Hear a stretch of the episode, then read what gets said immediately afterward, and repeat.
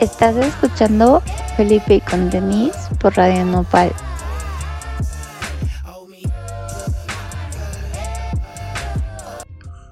Joe Luis es un cantautor puertorriqueño que nos presenta una propuesta llena de letras, de historias, de magia y de experimentación, no nada más en la lírica, sino también en la voz y en toda la propuesta que él tiene. Este proyecto realmente se siente muy muy personal, pero también bastante mágico.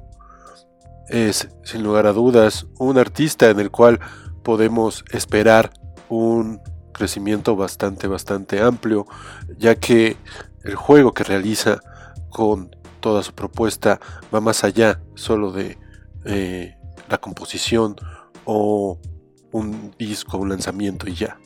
Es algo que tiene eh, mucho más fondo y que realmente se ve ese ímpetu por llegar a más lados y por realmente hacerse escuchar.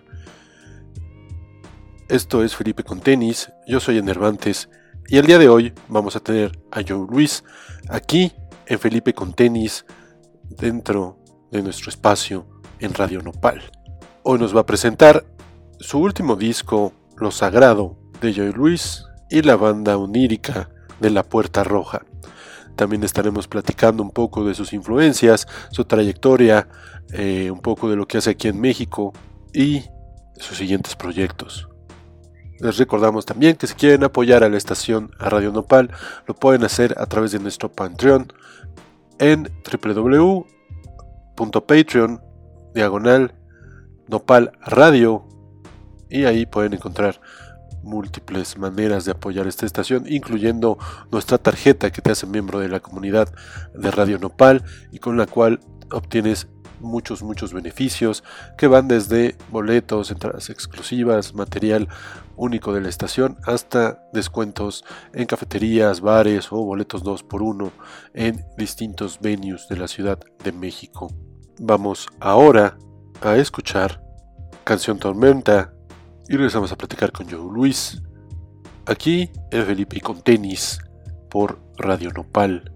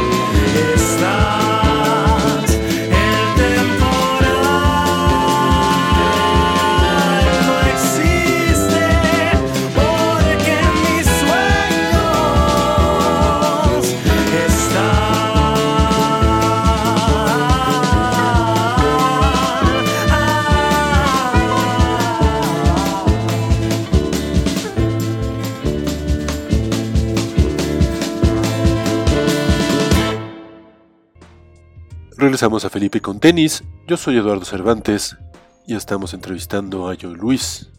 Como una pues especie de introducción, ¿qué fue lo que te acercó a la música o de qué se trata tu proyecto? Yo, que, yo creo que desde pequeño yo estoy súper cerca de la música, de mi papá que estaba en un coro de una iglesia, mi abuelo que me llevaba a, a, los, ensayos de, pues, de la rondalla municipal, de la música de trova, y él me llevaba en, en el camino, me cantaba boleros así bien trágicos y, canciones de, de trova así igual de trágicas. Y, pero era lo lindo detrás de, esa, de esas melodías tristes, yo le fui cogiendo un cariño.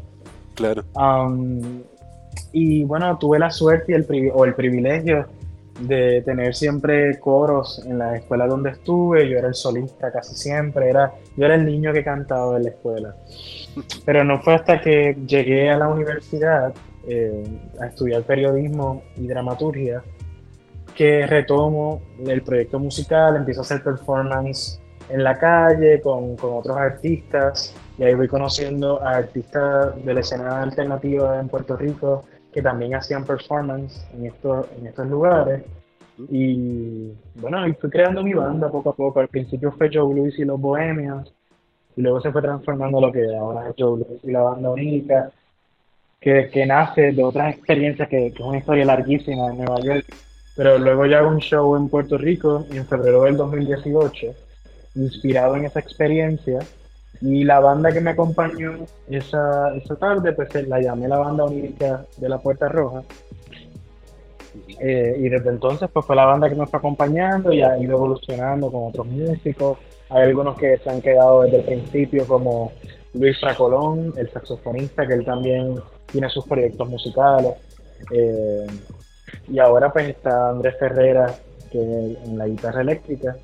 Y mi proyecto viene de esa inquietud, ¿verdad? De, querer soltar eh, esas emociones fuertes que van conmigo todo el tiempo, la ansiedad, eh, contar historias, yo también escribo cuentos, escribo teatro.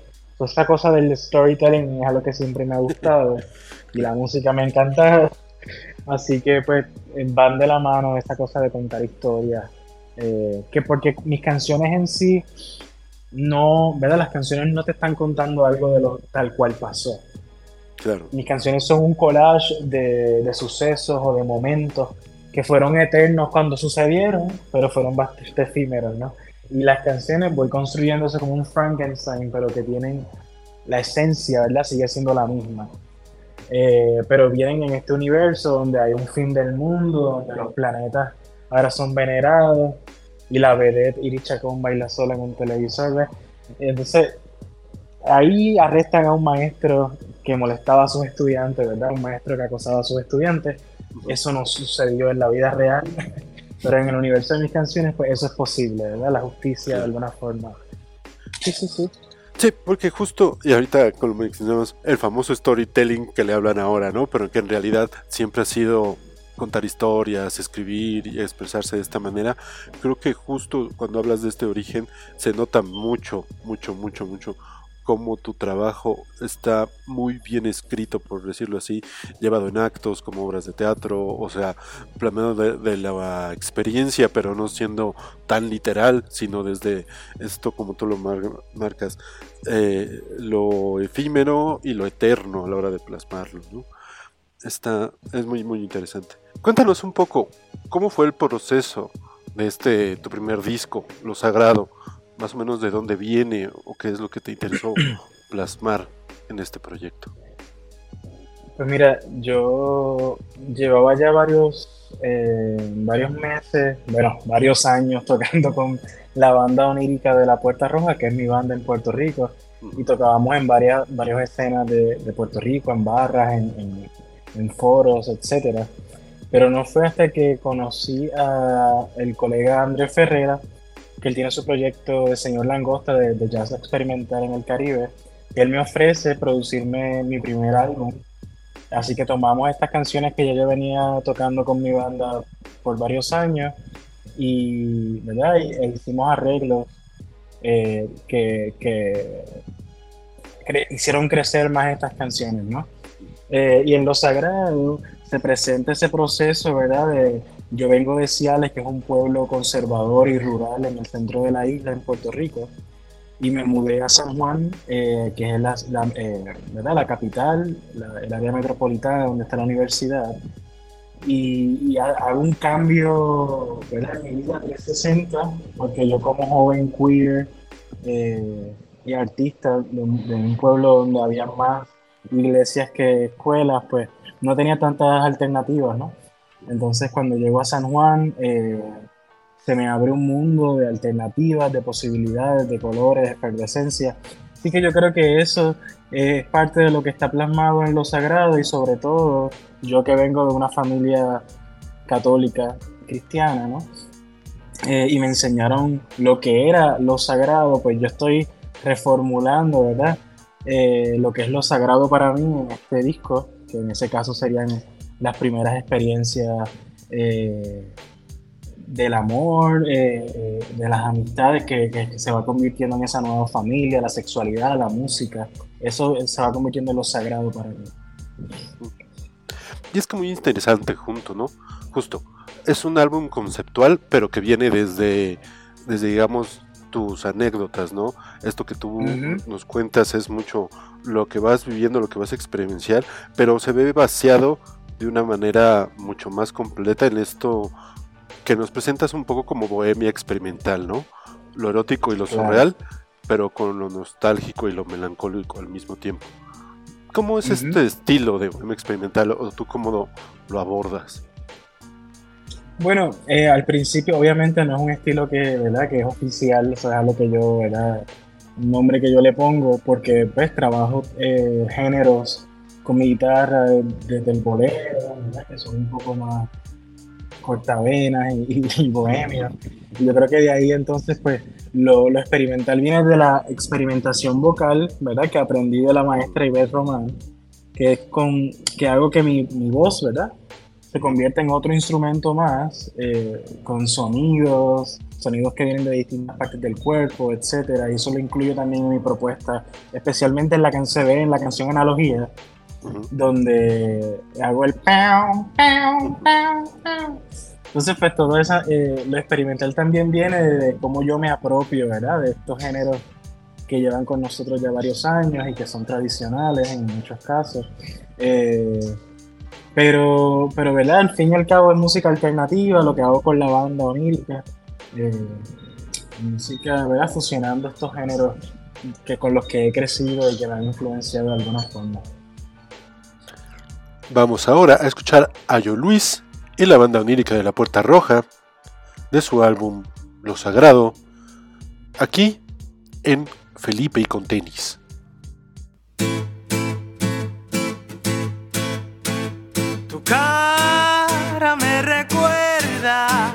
Lo lindo que era Ciales, tu miembro las campanas de Nuestra Señora del Rosario.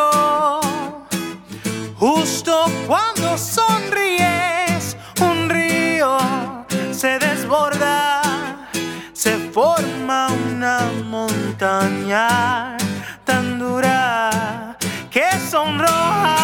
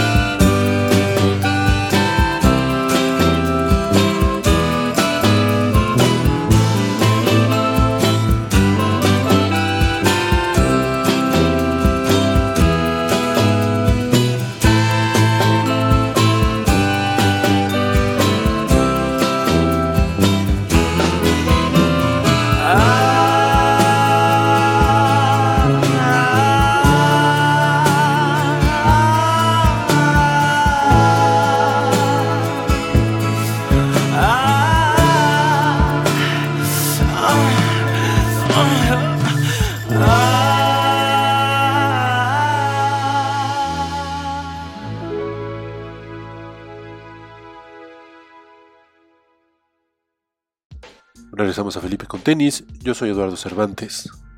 Claro, y es que justo viendo tal cual la que decías el, el video de analogía, nos llama mucho la atención o nos gusta mucho cómo también la, bueno, tus cuerdas vocales también forman parte de los instrumentos de esta composición, ¿no? Y como lo, mencionas, sí se, creo que hace una balance muy bien y una mezcla entre lo que son nuestros sonidos latinos o la manera en la que afrontamos o abordamos la música, pero con estas, digamos, influencias globales, ¿no?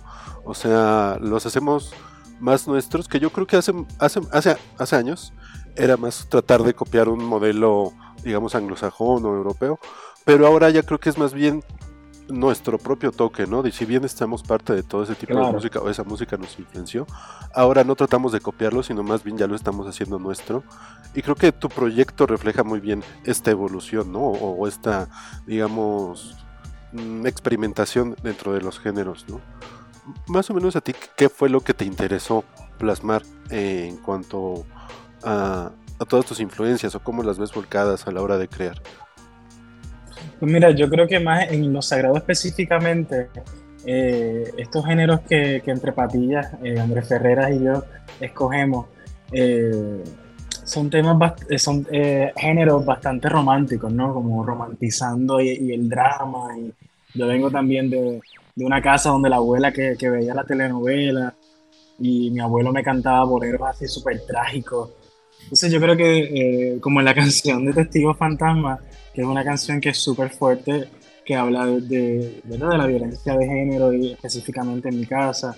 Hay una cita al final de Mujeres al borde de un ataque de nervios, que es una película de Pedro Almodóvar. Y, yo creo que es eso, como el drama, ¿no? Eh, que, que, también está en, en, el estilo de vida latino, ¿verdad? Que viene de la telenovela, el melodrama, mejor dicho. Ya, ya para mi próxima producción musical, que, que, viene pronto, que se llama Las Dunas, eh, exploro un poco más otros sonidos más electrónicos. Pero aquí era más vintage y esta cosa de, de evocar ese drama, ¿no? De, antes. Pues claro, de este nuevo material de las dunas también, este, pues justo nos interesa mucho también como esta construcción, ahora que nos hablas que va a ser un poco más hacia lo electrónico, porque como acabas de mencionar, creo que el álbum retrata mucho pedazos de vida, ¿no? Y los pedazos de vida no nada más vienen con la composición, sino también vienen incluso con esto que nos acabas de eh, comentar, el sampleo de mujeres al borde de un ataque de Almodóvar en Testigo Fantasma, pues es justo como estos rompecabezas y que no nada más necesariamente es de manera musical, sino incluso eh, textual o, o también como nada más pedazos pegados de otros materiales, incluso de otros creadores, se adaptan muy bien a una historia, ¿no? En este caso, esta historia tan personal que tú nos puedes contar desde tu, tu, persona queer y acerca de esta definición de lo sagrado. Que eso mismo viene del, imaginario social, ¿verdad? Que cada uno va cargando eh, en la vida, ¿verdad? Porque de eso se trata el arte y lo más lindo que tiene, que es la relación simbiótica de que también escucha, que tiene otro universo y otro, otro multiuniverso en su cabeza y, que, y que observan estas historias también desde distintos puntos de vista y deja de ser mía. Al igual que, que, se convierte ese collage en las canciones, pues así mismo es el, el universo de cada quien, el universo, el imaginario social. Claro, es que es justo, ¿no? Es como muy propio, pero va hacia el universal, ¿no? Porque en realidad te puedes identificar con muchas cosas dentro de, de, tu disco. Tú hablas de drama, de, amor y sobre todo de pues lo personal y en cierta parte a la hora de escucharlo resuena, ¿no? En las experiencias de, de cada quien. ¿Cómo has visto la recepción de esta definición de lo sagrado? Ha sido muy chévere. Siempre se me acercan personas a hablarme de lo conmovidos que se sienten, de que se identifican de tal canción o X canción que para mí, ¿verdad? Como las canciones siempre van madurando y no se quedan siendo esa historia que fue. Así que eh, siempre esa relación con, con lo que ellos pensaban que eran lo sagrado, o cuando me escuchan hablando cosas así un poco fuertes de la iglesia, como desde mi casa, como que se acercan y me lo dicen, porque Puerto Rico, a pesar de que tiene una, una diversidad de, religión, es bastante cristiano, es bastante católico y bastante conservador desde el fondo. Así que ha sido bonito porque la gente siempre me dice cosas lindas como en relación a las historias que escuchan, ¿no? Y cómo se relacionan con ellas al final de cada espectáculo. No sé. Qué bien. Y, digamos, musicalmente, ¿cómo ha, cómo ha sido la, recepción de este estilo? ¿Tú has encontrado espacios? ¿Ves que a veces es como difícil siendo siendo artista, digamos, Bueno, exacto, exacto. Y sobre todo en Puerto Rico, donde pues, obviamente está reinando el perreo desde hace muchos años atrás. Eh, pero sí, siempre, siempre hay, ¿verdad? Siempre hay espacio para, para, la música alternativa. Obviamente, una de las razones por la que me, me, mudé hace tres meses a la Ciudad de México es para ver, para encontrar, ¿verdad? Más público para la música alternativa en español porque en Puerto Rico pues ya los espacios de, de foros pues se, me limitan y lo que yo puedo hacer ya como artista independiente pues ya lo he hecho casi todo. y pues obviamente pues los shows de música urbana se llenan mucho más con más facilidad y, y pues ahora mismo pues es lo que está reinando incluso dentro de la escena de la música independiente. Claro. ¿Y cómo ha sido digamos, este traslado a México o, más o menos cuáles son tus planes?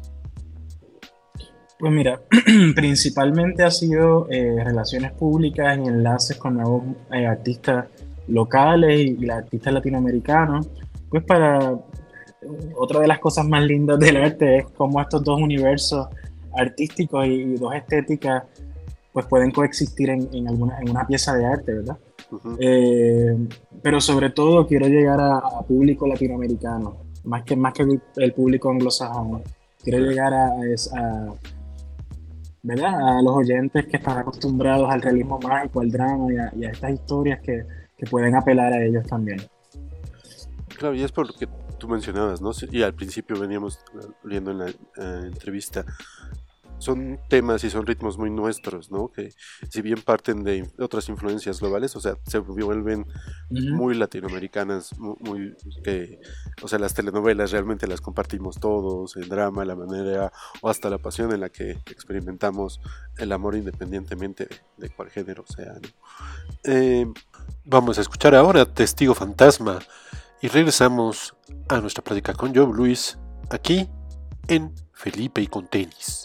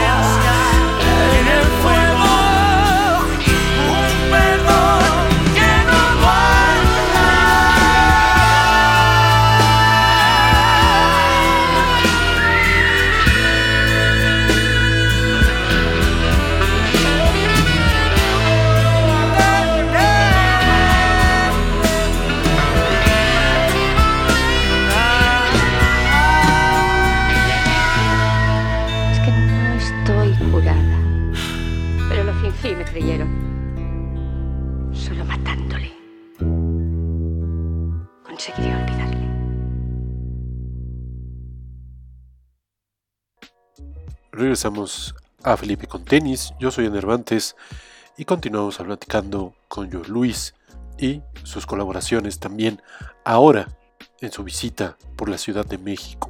Te tocaste también con la bruja de Texcoco. M- más o menos cómo fue esa experiencia. Pues mira, yo con la bruja eh, ya había hecho algún intercambio de textos por, por Instagram ya hacía como dos años, antes de yo ir a la Ciudad de México. Eh, y una vez llegué, ella como a las dos semanas me escribió que tenía, fue bastante orgánico, me escribió que iba a cantar en un festival en la UNAM y me invitó a cantar una canción inédita que no ha, sal- no ha grabado. Y bueno, fue, fue estupendo porque en ese, ese mismo día me dice, bueno, pues hoy es el ensayo. Y cuando busco el GPS, eh, el lugar de ensayo era como a 15 minutos de donde me estaba quedando en San Miguel de Chapultepec. Y le digo, bueno, pues voy en camino.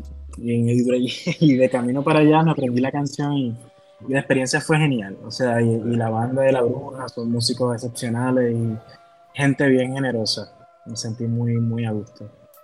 Qué bueno, qué bueno que te sientas cobijado y sobre todo que se dé esa creación entre, entre varios artistas, ¿no? Siempre, creo que una manera de crecer siempre es estos features, el siempre eh, encontrar la voz en más artistas para que se lleven más lejos. Em, y con tu banda onírica de la Puerta Roja, ¿cómo fue el proceso de este disco? Eh, pues mira, con la banda, obviamente el arreglista viene de afuera, que era Andrés Ferrera, que no era parte de la banda. Ahora sí Andrés toca la guitarra eléctrica, ¿verdad? Además de ser el director musical. Pero en ese momento en que empezamos a grabar, él no era parte de la banda, así que fue como pues, eh, conociendo a Andrés Ferrera, conociendo también eh, cómo era el sonido de la banda y cómo cada quien trabajaba, porque todos los músicos pues, tenían su, su, peculiar- su peculiaridad y no teníamos como que en sí una formalidad en los arreglos musicales, así que pues fue un poco complicado al principio de despegarnos un poco de cómo tocábamos las canciones a tocarlas ya de una misma forma todo el tiempo, con estos arreglos nuevos.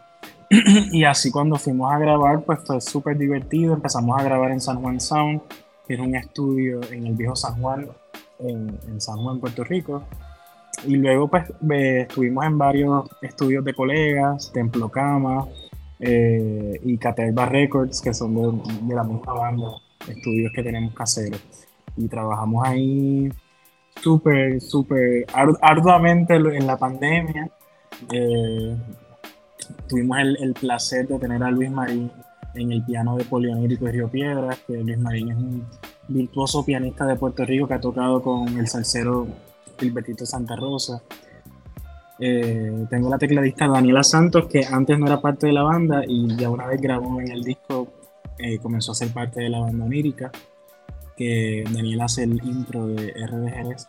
Y fue, fue súper emocionante porque, por ejemplo, casi todas las canciones son bastante parecidas al arreglo original, pero Jerez evolucionó muchísimo. Y eh, Andrés Ferrera no me puso el arreglo hasta el día que grabé la canción, cuando ya todo estaba grabado. eh, el día que yo grabé la voz. Y me emocioné tanto que hasta lloré. O sea, fue una experiencia eh, surreal de ver cómo, ¿verdad? Esta canción, que era de mis primeras canciones, pues trascendió a algo tan bonito. Que mucho es eso, ¿no? A la hora de pasar al estudio, realmente, pues sí aprovecharlo y de cierta forma esta evolución que tú hablas, ¿no? De un track no se vuelve en aquello que a lo mejor ya era costumbre, aunque igual fue una creación que, que me gustaba mucho, sino esta evolución ya en el estudio. Eh, Claro. ¿Cómo ves este- ese proceso o cómo fue el, tra- el trabajo ya con el productor o con el arreglista? Eh, ¿Tuviste tú ah, ah, ciertos sentimientos hacia algún ah, arreglo o fue fluyendo bastante bien? Pues fue, fue fluyendo bastante bien porque el proceso de, de hacer los arreglos, ¿verdad? Fue, fue un proceso largo y nos sentábamos, por ejemplo, un día a tomar tres canciones y hablábamos de cómo yo quería la musicalización o la instrumentación, mejor dicho, eh, y buscábamos tres canciones que ya, ¿verdad? Tres canciones ya, ya creadas en las que nos queríamos inspirar. Porque también a Andrés Ferrera le gusta componer como pensando cómo Jimi Hendrix compondría una canción con Chopin o Ajá. cosas así. Pero entonces fuimos bastante fiel al arreglo original porque eran unas canciones que ya yo llevaba tocando pues varios años. Pero, ¿verdad? Tratamos de, de organizar, reorganizar ciertas cosas y escribimos, bueno, Patilla escribió unas líneas melódicas nuevas, pero el proceso fue bastante de la mano, o sea, no hubo problema, fue- fluyó bastante bien. Y es que la verdad sí se nota muy bien esta como conjunción ahorita que tú dices de cómo sonaría tal con tal cosa. Luego, por ejemplo, sí veo, por ejemplo, bandas como de indie tipo Wild Beast a la hora de manejar tu voz, pero también Big Band o este ritmos bastante, bastante latinos que creo que lo hacen muy bien en el disco. Vamos justo a escuchar R de Jerez del álbum Lo Sagrado de Joe Luis y la banda onírica de la Puerta Roja y regresamos a nuestra entrevista aquí en Felipe y con tenis.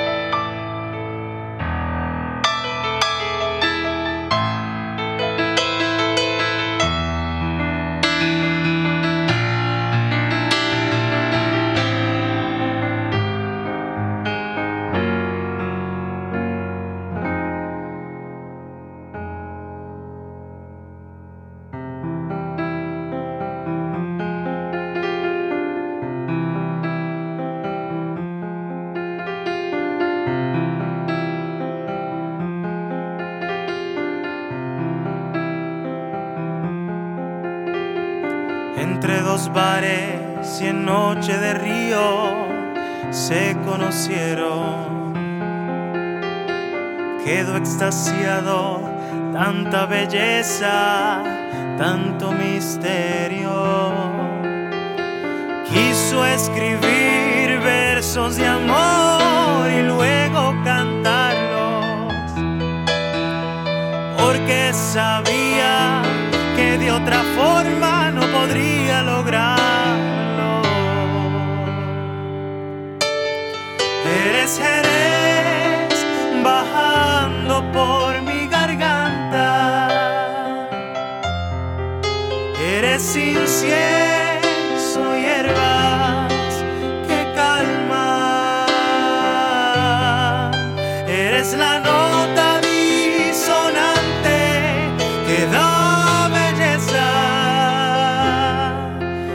Eres a quiero cantar.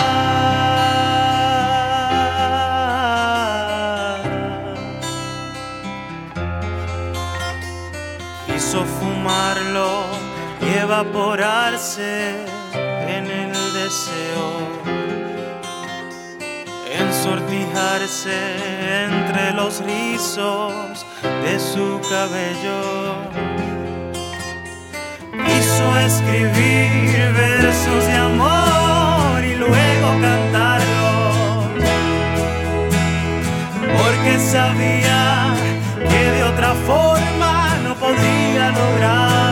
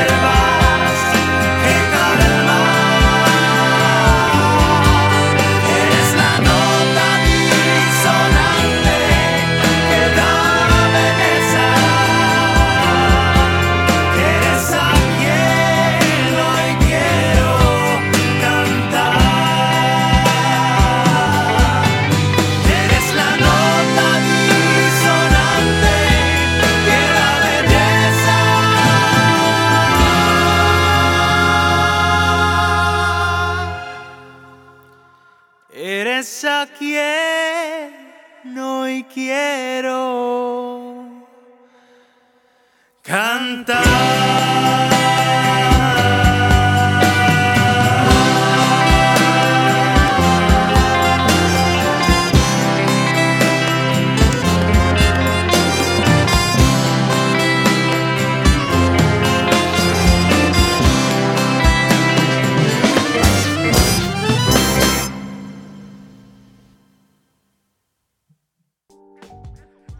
Yo soy Dervantes y regresamos a nuestra entrevista con Joe Luis en Felipe con tenis.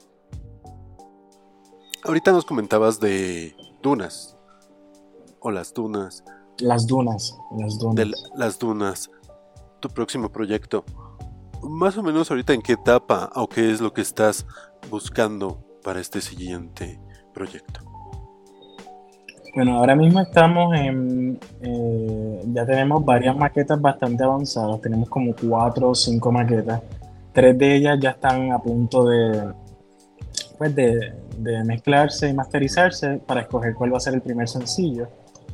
Eh, estoy muy, muy entusiasmado porque me está sacando de mi zona de confort. eh, y es la primera vez que voy a sacar un álbum de canciones que no he cantado en vivo y es totalmente distinta la experiencia, es mucho más emocionante. eh, sobre todo porque incluso son canciones de que, que llevan conmigo desde, desde 2019, 2020. Pero paralelo a las dunas, para hacer un paréntesis corto, estoy trabajando un EP con con el colega Chango Menas, que era el cantante de la banda Índigo. Y ahora tiene su proyecto de solista que se llama Chango Menas. También estuvo en México, Warner México creo que lo firmado. Eh, y trabajó con Adarowski también. Y ahora pues él está produciendo tres temas eh, de una producción que todavía no tiene nombre. Pero son canciones que son más recientes y canciones que escribí en mi último, ahora que estuve en México. Claro, ¿no? Y es que también como que es muy bueno no nada más tomar un solo proyecto, sino sobre todo ahorita que estás como experimentando con lo electrónico, pues eso no te deja de poder seguir trabajando en, otra cosa a la par, ¿no? Creo que a veces esta búsqueda de la expresión es justo a lo que lleva.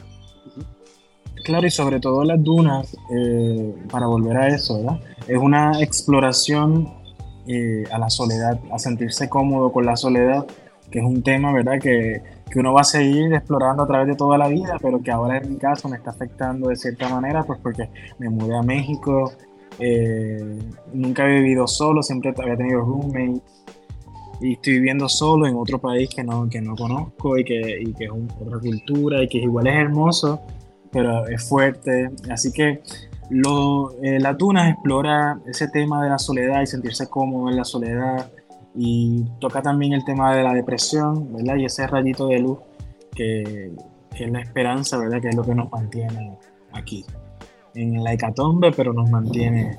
Entonces, pues es como un poco romantizando eso Obviamente no romantizando la depresión, ni la ansiedad, ni... Pero, pero tampoco, este, creo que al revés también se vale, ¿no? No se romantiza, pero tampoco se dramatiza o se, se le tiene miedo, ¿no? Se le puede hablar, se le puede afrontar y sobre todo puede crear cosas maravillosas de, esas, eh, pues digamos, estados. Porque claro, no, y replanteándonos también la soledad, porque a veces vemos la soledad como algo muy malo y como algo triste y en la soledad este, podemos escuchar con más claridad esa voz que está como en, nuestro centro, ¿no? Y, y, nos hace estar ahí más presentes a la tierra y más presentes a, nosotros mismos. Eh, y pues eso estoy trabajando todavía, en sentirme cómodo con la soledad. sí, y es que justo creo que es eso. Es muy complicado a veces manejar la soledad porque te puede llevar para todos lados, ¿no? Ahí realmente ya estás como con tu mente nada más, pudiendo captar cualquier cosa o dejándote llevar por cualquier marea de pensamientos. Pero como tú lo cuentas justo ahorita, ir estando en el presente y ir, ir sabiendo qué lo que vas apreciando poco a poco o de dónde vas construyendo, creo que realmente es la parte importante de la soledad, porque incluso a la hora de ya encontrar compañía o estar siguiendo adelante, pues te muestras mucho más sincero, ¿no? Incluso ahora con proyectos creativos, como en tu caso la música, pues creo que también da nacimiento a cosas bastante, bastante interesantes. Vamos a escuchar ahora un sencillo del 2019. Esto se llama Animal Híbrido de Joe Luis. Estás escuchando Felipe y con tenis.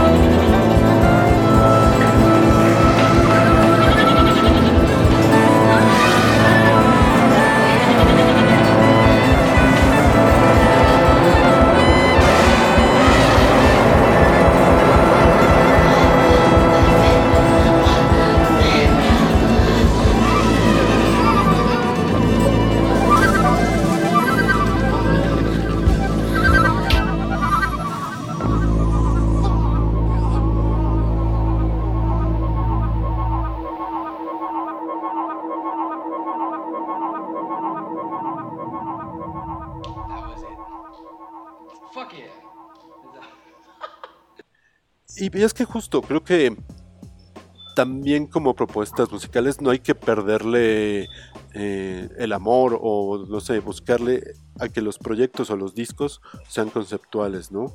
El pasado, lo, sagrado, me venía de esta eh, historia básicamente de lo que tú estás viviendo, lo que nos contabas, el traslado o, este encuentro cultural en tu vida a la hora de, ir cambiando. Y en esta parte igual, ¿no? Es conceptual hacia la sol- soledad. ¿Hay alguna razón por que los quieras armar así o simplemente se te da? Pues mira, yo creo que se da bastante orgánico porque, ¿verdad? Yo escribo y hago arte desde lo que me preocupa, desde lo que me inquieta al momento, lo que... ¿verdad? Yo, yo padezco de ansiedad generalizada, así que la- el arte para mí es como una válvula de escape para esa ansiedad también. Eh, así que yo creo que pasa bastante casual, no es nada que se ocurre al momento tengo la necesidad de hacerlo y lo utilizo a mi favor como terapia. Sí, es que es como muy padre, ¿no? Seguir creando a través de eso porque entonces puedes encontrar inspiración dentro de las cosas que te pasan, aunque a veces no sea lo más grato, ¿no? Tu concepto de dunas, más o menos como para cuándo tiempo crees que vaya saliendo o cómo piensas ir sacando. Pues mira, eh, yo creo que lo más eh, lo más pronto que va a ocurrir eh, va a ser el lanzamiento de un sencillo. Todavía estamos escogiendo entre dos, no sabemos cuál de los dos va a ser, pero va a ser un sencillo que va a estar saliendo ya para finales de febrero, esperemos.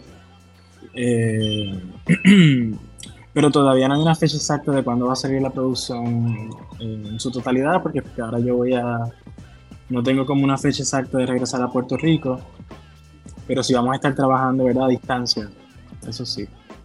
No digamos que hay este muchos espacios, pero siento que sí, poco a poco empiezan a salir más y más venues donde se pueden cobijar no nada más un tipo de propuestas, sino de muchas, ¿no? Y entonces a mí se me hace muy interesante poder ver eh, sobre todo lo de lo, sagrado, que eran temas que me llaman de Javas, eh, verlo en vivo y, y sobre todo ver, a mí lo que me gusta de repente de los proyectos es seguirlos conforme van avanzando, ¿no? Y entonces te das cuenta como a lo mejor de lo sagrado, que eran canciones que ya tenías o que más o menos fueron reestructuradas, a ver ahora cómo después viene una interpretación de material que nada más fue de estudio, ¿no? O que se originó en estudio, ya después el proceso fue al revés, ¿no? Creo que de ahí también viene luego la evolución del artista ya en vivo. En tus presentaciones, ¿cómo has sentido tu evolución en las presentaciones en vivo? Bueno, yo creo que sí, ha habido una, una evolución eh, grandísima porque estoy tocando en vivo desde el... Bueno, yo canto desde pequeñito, pero con el proyecto así desde el 2016, 2017, estábamos tocando en Yankee Piedra, que es la ciudad universitaria en San Juan, y tocábamos muchísimo. Digo, al principio no tocábamos tanto, pero ya una vez que, que las fechas estaban una más cerca de la otra, eh, yo sentía como, como yo me iba empoderando ¿no? del escenario y me iba sintiendo más cómodo. Y ya cuando la repetición hace que, que tú cambies cosas y, y, que hagas variaciones en las canciones, y eso es lindo, ¿no? Eh, y gracias a las clases que tomé en el departamento de drama en la Universidad de Puerto Rico, me ayudaron muchísimo. Eh, clases de voz y dicción me ayudaron muchísimo a controlar la respiración, diafragmática, a poder controlar los matices de voz. Y es como que le agradezco mucho eso y es parte de esa evolución. Y es que justo muchas veces en un álbum de estudio no le hace eh, no le hace justicia a las presentaciones en vivo, ¿no? Y no quiere decir que el álbum está, esté mal o nada, sino que siempre en vivo hay un extra, ¿no? Y sobre todo creo que tu voz... Yo coincido, coincido. Y sobre todo por eso creo que ahorita es como bien importante ir captando las fechas que vas a tener aquí en México, porque si desde el video ya se nota, o sea, el video que incluso ni siquiera es el disco, se nota esta, pues digamos, esta experimentación que tienes en tu voz como instrumento, pues en vivo obviamente todo lo que puede salir de ahí, pues es mucho más apreciable o, o espectacular, ¿no? En cierta forma. Mm, ¿Qué es lo que más te gusta de los conciertos o de, esta parte de, expresarte creativamente con este proyecto? Bueno, yo creo que eh, es la cuestión energética que sucede, ¿verdad? La, cuestión energética con, el público especialmente, eh, que, va a verte específicamente, va, está esperando una experiencia, ¿no? Y yo estoy eh, en mi terapia. y, es súper lindo porque eh, es el momento de más aceptación y de más validación dentro de, todo el arte y de todo lo que uno hace. Cuando uno está trepado ahí en la tarima y está en ese espacio entre estar presente y estar energéticamente en todos lados con los músicos, pues es bonito sentir esa, esa validación de que la gente está bien envuelta en ese universo también y agradece sentir lo que tú quieres que es, soltar, ¿verdad? Lo que tú quieres liberar. Eh, esa es de mis partes favoritas y de las producciones, mi parte favorita son los flyers. Esta parte de conceptualizar. Sí, porque ahí como que ya tú le estás dando un, un sabor, ¿verdad? Sí. De, de, lo que van a experimentar o de la experiencia que van a tener, etcétera. Totalmente. Y es que, bueno, primero, de tu primer punto, sí, esta parte de estar presente eh, eh, estar presente, que es como algo muy puntual, pero al mismo tiempo estar en todos lados energéticamente, creo que es algo que transciende también al público, ¿no? Porque tú eh, estás viendo la banda, pero también estás con todas estas personas disfrutando ese mismo momento. Y es por eso que proyectos como el tuyo, eh, hay, que verlos o vale mucho la verdad verlos porque ahorita es justo cuando más se va a sentir como esta especie de, de latido a la hora que, que son las presentaciones en vivo. Y por el otro lado, la verdad, sí, los flyers creemos que es como no solo otra patita de la expresión de los artistas o de los músicos, sino también como que incluso hasta de su creatividad, ¿no? O sea, porque muchas personas te van a conocer por el flyer y también tiene que ver tu propuesta, incluso hasta con el venue, ¿no? ¿Cómo es que afrontas esta cuestión de flyers o qué es lo que te gusta de hacer estos flyers?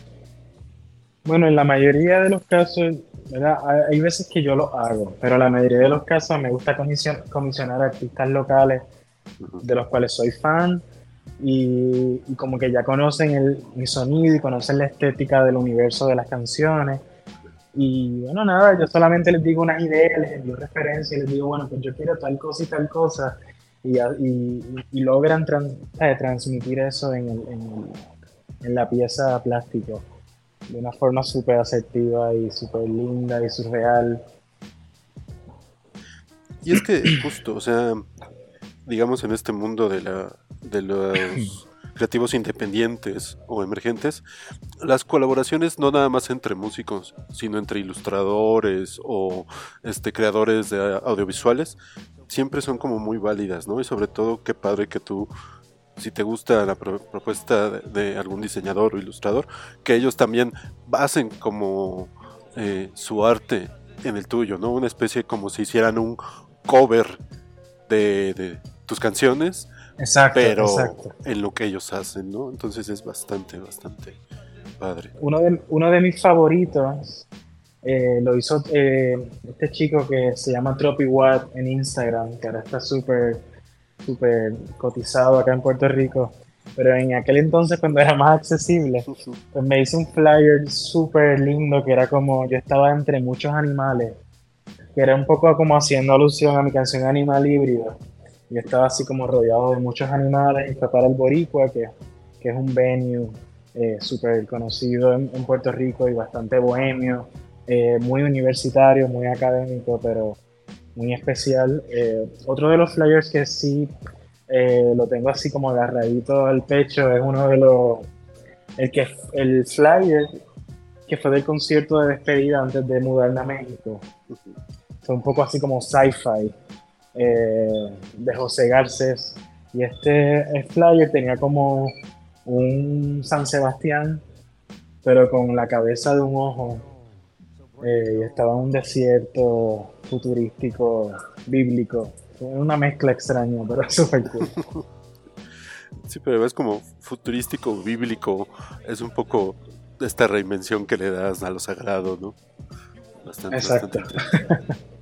Vamos a escuchar el track polionírico de lo sagrado y regresamos a nuestro último bloque de la entrevista.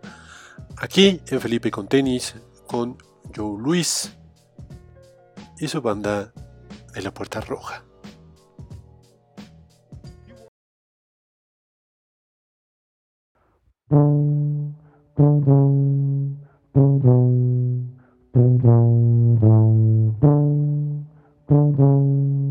Dum dum dum dum dum.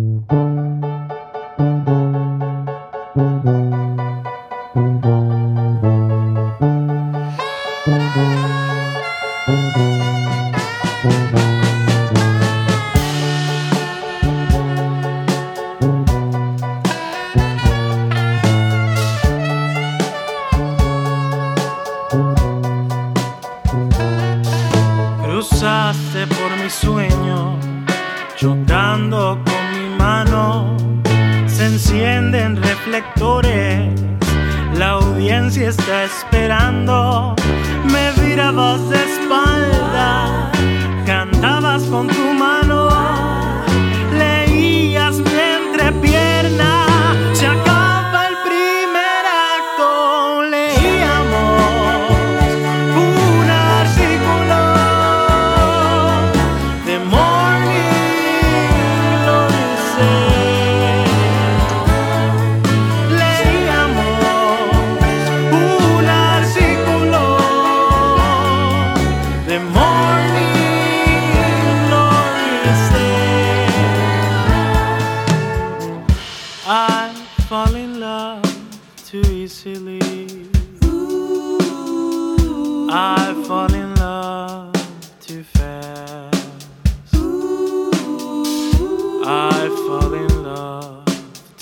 terribly hard.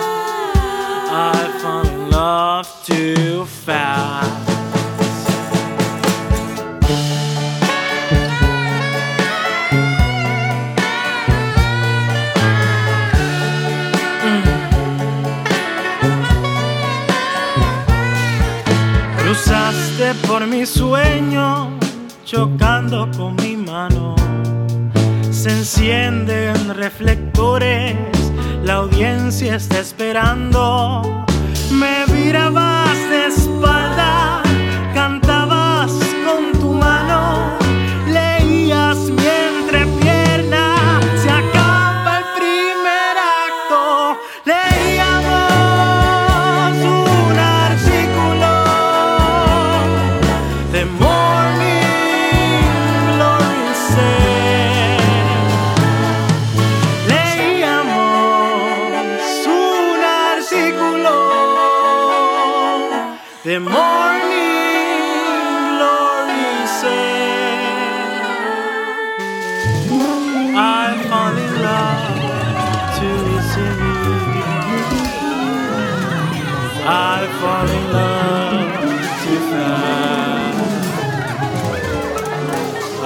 fall in love. Too terribly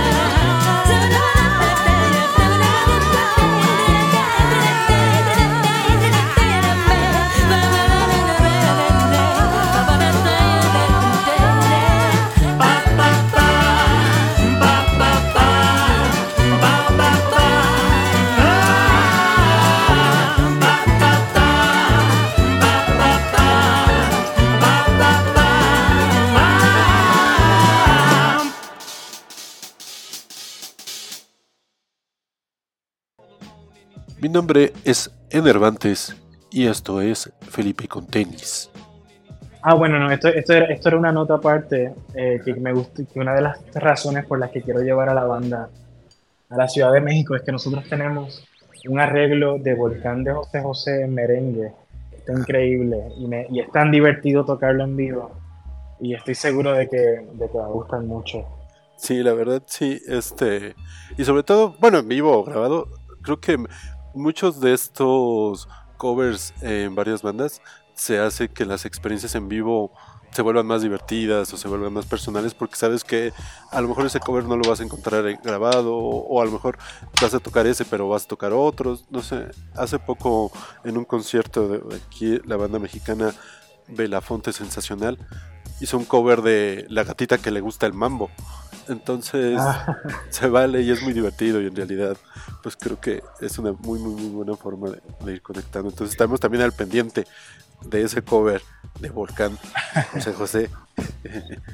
Porque sí, somos fans. Y, Ay, y ta- sí. y también fíjate que eso ha pasado a veces con nosotros de que luego tenemos algunos amigos ilustradores que también esperamos que muchos se acerquen a ti para que pues puedan y continuar con esto de seguir siguiendo los flyers y igual personas como Malito Parrito o, Lalo Recoba que antes Mm. apenas iban empezando y ahorita ya son un boom por solicitaciones, ¿no? Bastante, bastante padre. ¿Cuáles son tus futuros planes? Bueno, mi plan, yo desde la pandemia para acá ya no hago planes muy, muy a, a muy lejos a futuro, pero sí, eh, este año pues eh, tengo una gira en julio en la ciudad de Nueva York eh, que ya tengo varias fechas confirmadas. Pronto voy a estar dando detalles en las redes. Eh, quiero alcanzar una base de fans más amplia, específicamente latinoamericana. Quiero tocar en distintos, quiero ir a Colombia, no sé si va a ser posible, pero voy a estar en la Ciudad de México, eh, en la aventura chilanga, con mi perrita Cecilia. Ese es mi plan. Aquí serán muy muy bien recibidos y esperemos estarlos escuchando bastante tiempo cuando se estén presentando.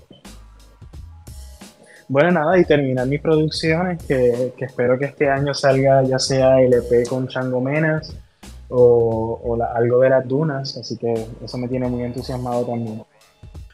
¿Cuáles, ¿Cuáles han sido tus influencias? ¿Cuáles son los discos que, que te gustan?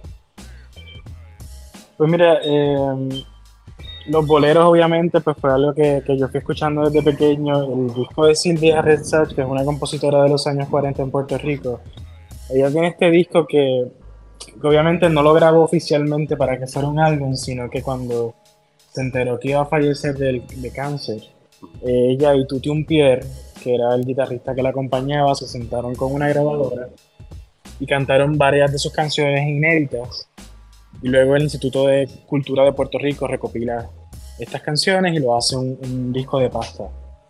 Y ahora mismo está en todas las plataformas digitales y es un disco así bastante íntimo, con canciones increíbles que estaban muy adelante para su época, canciones que están llenas de metáforas de erotismo y cosas así del planetario, cosas bellísimas. Me gusta mucho también el álbum Bien Gorgeous de la banda Super Aquello, que es del el legendario Eduardo Alegría, que tiene su proyecto actual Alegría Rampante, y es un disco eh, súper interesante que trabaja también con Puerto Rico medio sci-fi, de cine noir, eh, alternativo. Del 2004 es ese disco. Y bueno, mucha música cubana. Ivette Cepeda, una de mis cantantes favoritas en el universo, que me encantaría poder cantar con ella en algún momento. Willy Colón, me gustan mucho sus composiciones, ya después de mayorcito no me gustan mucho sus puntos de vista, pero esos son otros temas. Sí, sí, ya. Pero sí, sus composiciones quedan aparte. Buenísimas, increíbles. Sí. Los boleros. Pues te agradecemos mucho tu visita a Radio Nopal. Eh, realmente vamos a estar esperando las fechas donde te presentes. Y muchas gracias por tu tiempo y por pasar No, mu- muchísimas, claro, no, muchísimas gracias por la plataforma y por la invitación. Espero poder ir presencial pronto a- al estudio. Te lo agradecemos. Ya para despedirnos de este programa, les recordamos que pueden ingresar al Patreon para apoyar a la estación, patreon.com diagonal nopal radio, y que también pueden seguirnos en nuestras redes sociales de Felipe con tenis, arroba fel y con tenis, donde además de darle seguimiento a todos los artistas que presentamos aquí, también tenemos, compartimos eventos, los nuevos tracks y mucho material del programa. Así que entren a nuestro Instagram, arroba fel y con tenis y estaremos en contacto. También si nos quieren mandar su material o evento para checarlo. Nos despedimos de este programa, les agradecemos que nos hayan escuchado, yo soy Eduardo Cervantes y nos encontramos en el siguiente play